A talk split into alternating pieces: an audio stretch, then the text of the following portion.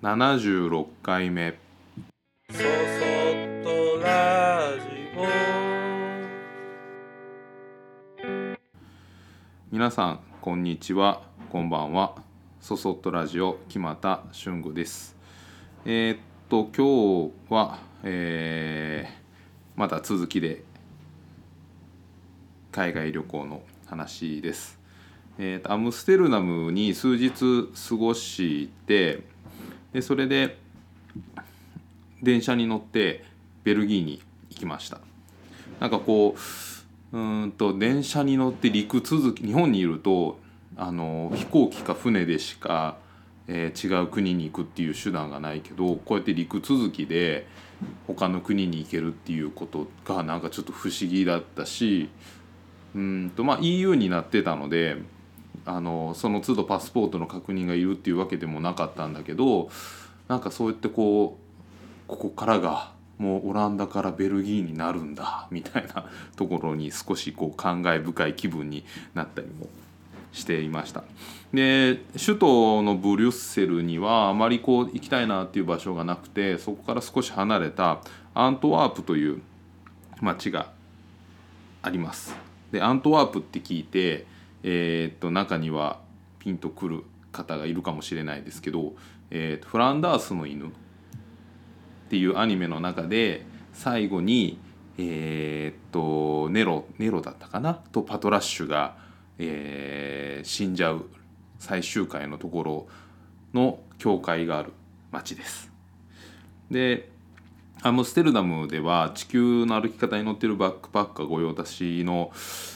宿に泊まっていてでオランダはあの少しだけ、えー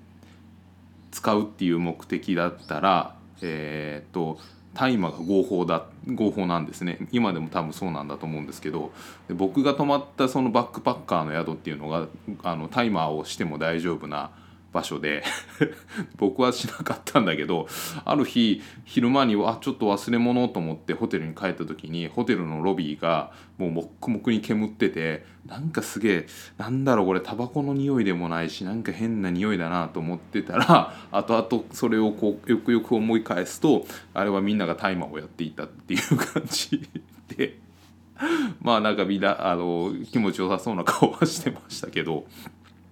でまあそういうホテルではあったので、まあ、次のアントワープではインフォメーションに飛び込みで行ってそれでうんとホテルを、えーその場で現地にしかない情報の中で選べれたらなっていうふうに思って、えーインフォメーションに行きました。でそれで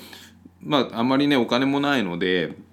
安いチーパーホテルチーパーホテルみたいな感じでずっと言い続けてると最初はなんか1泊多分1万円とか1万5千円ぐらいのホテルを出されててでできたらもうシングルがいいなと思ったのででシングルでそのもっと安いのがいいもっと安いのがいいっていうのを話してるとどんどんどんどん下がっていってで多分ね3 4 0分以上そういう話をしてたらうんと一番最後に多分1泊2,000円2000 3000円ぐらいのとこかな。を紹介してもらえてあもうじゃあそこにしようって言って。でそれで、まあ、そこでの紹介文と,、えーっと地図を渡してもらってでロビーに行ってでそのロビーでいろいろお話をしチェックインをしてでそしたらこうホテルそこのロビー時代がある建物がもうホテルなんだけどそことは違う建物に連れて行かれでここだよって言ってパカッとこうあの部屋まで連れて行ってもらってまあ結局別別,、えー別棟、ね、別棟っていう感じかなのホテルにあの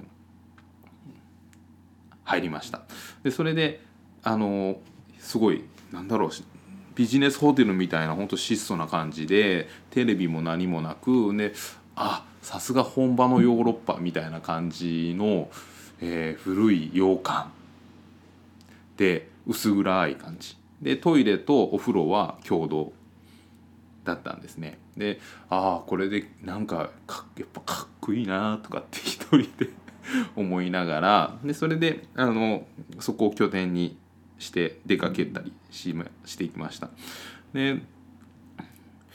まああのベルギーに来て最初に思ったのはすごいなんかこう英語が聞き取りにくいなっていうふうに思ってで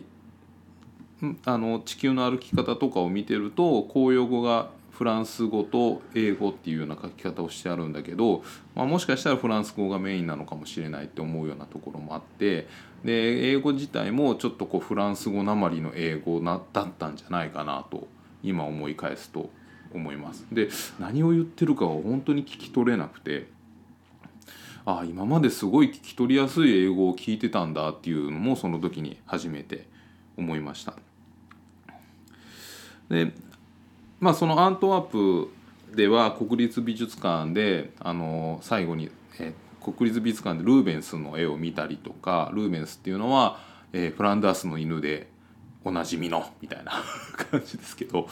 ルーベンスの絵を見たりあとは現代美術館もあったりしてそういうとこにも行ったりもしたしあとあの名物のたっぷりのマヨネーズがついたフライドポテトを食べたりとか何度も言ってるフランダースの犬でネロとパトラッシュが最後を過ごした教会がすごいホテルから近かったのででそこの教会に行ってそこのルーベンスの絵を見ながらまあルーベンスの絵もいいんだけどそれの周りにあったステンドグラスがすごい綺麗でそこから光がパッと入って床にそういう、えステンドグラスの模様が映ってるっていうのもすごい綺麗だなと思ってああヨーロッパの教会っていうこ,、まあ、こういう綺麗さがあるんだなっていうのになんかねあの感化されてました。で一日まあそれで過ごし、まあ、何やか過ごしてホテルに帰ってでチェックインの時には気づかなかったんだけどどうもどうもこのホテルなんか56階建てぐらいでひ一つのロフロアに4部屋ぐらいはあるんだけどどうもこのホテルは泊まってんの俺だけだぞみたいな感じの全く物音がしないんですよね。でまあテレビもないしで当時はもちろんスマホでなかったので音楽を聴ける CD とかそういうのも多分持っててなかったんじゃないかな。なんか音楽を聴く手段もなかったしだから静かにホテルで本を読んでても全く音が物音がしないんですよね。そうなると今度この洋館のかっこよさとかが不気味さに変わってきてなんかちょっとでも物音がすると「え誰かいるんちゃう?」みたいな「えなんかこう俺襲われんの?」とかってすぐそういう怖い妄想の方に走っていくというなんかもともとそのオランダオランダのアムステルダムではなんかこう人があの相部屋で人が多いっていうのがちょっとなんかもうまあ静かな方がいいなと思ってそういうところを望んでいったくせに今度ホテルに誰もいないとなると急に寂しくなるという すごい身勝手な身勝手な感じであのホテルで過ごしてました。まあでも怖いか怖い怖いって言っててもね特に何もないし。でまあせっかくこんな時だからこんな時にしかできないことでもするかと思ってトイレに行く時に施錠しずに行ったりとかあとシャワールームにあの裸で行ってみようみたいな小学生男子の発想力のまま大きくなったみたいな感じのことをして、まあ、それはそれで楽しかったです。で少し話は変わるんだけど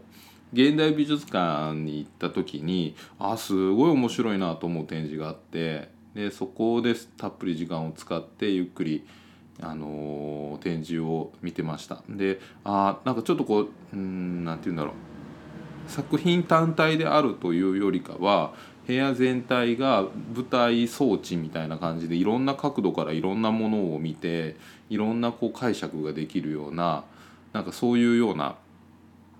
展示だったんですね。でああこういうのもあそうかこっからこういうふうに見せるためにこれがあるんだなとかなんかそういうこといろいろ思いながらあ作家の意図はこういうことなんじゃないかとかっていうことを眺めて一生懸命妄想してました。でそれでその中でやっぱりこう日本の美術館だとあの作品のタイトルとかちょっとした挨拶文みたいなものが書かれてたりとかしててあなんかあこういう人なんだとかあじゃあこういう発想になるのかなっていう、まあ、作品のをどういうふうに捉えるべきかっていうことを考えれる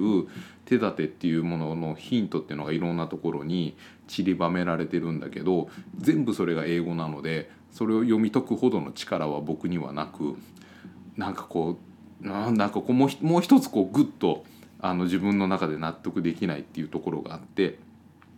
でその展示の展示をしてたアーティストがあのスーちゃん木下っていうなんかまあ木下っていう日本人の名字があったのでああ日系人なのかもなと思って思い切って会話が成り立つかどうかはさておき、えー、美術館のスタッフの人に質問することにしました。でそれで話をしてみると、まあ、彼女は日本で住んでたことがあるとかなんかこう作品の意図はこういうことだよっていうことを英語で一生懸命ゆっくり喋ってくれて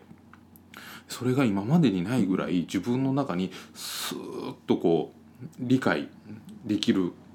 全部英語なのにすごくよく理解できると思ってこっちもあのもう数日誰かと何かを喋るということをほとんどしてなかったので少し気持ちも溢れ出る感じもあって こういうことかなとかそういう質問をいろいろしてたらそれに対しても質問あの答えを返してくれてでそれもすごく聞き取れて全部こう自分の思ってたこととか理解ができるっていうことを体験してああなんかその言葉っていうものってこういう何て言うんだろう。何かあの言葉があれば誰にでも何かが伝えられるっていう勘違いを持っていたけどそういうことでもないしあとアートっていう、えー、表現のコミュニケーションっていうものの深さだったりとかなんかそういうものをすごくリアルに感じられて本当になんかいいいい時間だったなってその美術館に行った時に思ってましただからまあその辺りから言葉って何だろうとかそのコミュニケーションってどういうことなんだろうっていうことをすごくやっぱり思うようになって、まあ、今でもそこはすごく大事にしていたりするところです。えー、今日はここまでですね。えー、そそっとラジオでは皆様からのご意見ご感想をえー、メールでお待ちしております。メールアドレスは soso.good の G ポイントの P 数字の 53.net そうそう .gp53.net こちらまでお待ちしております。それではまた次回。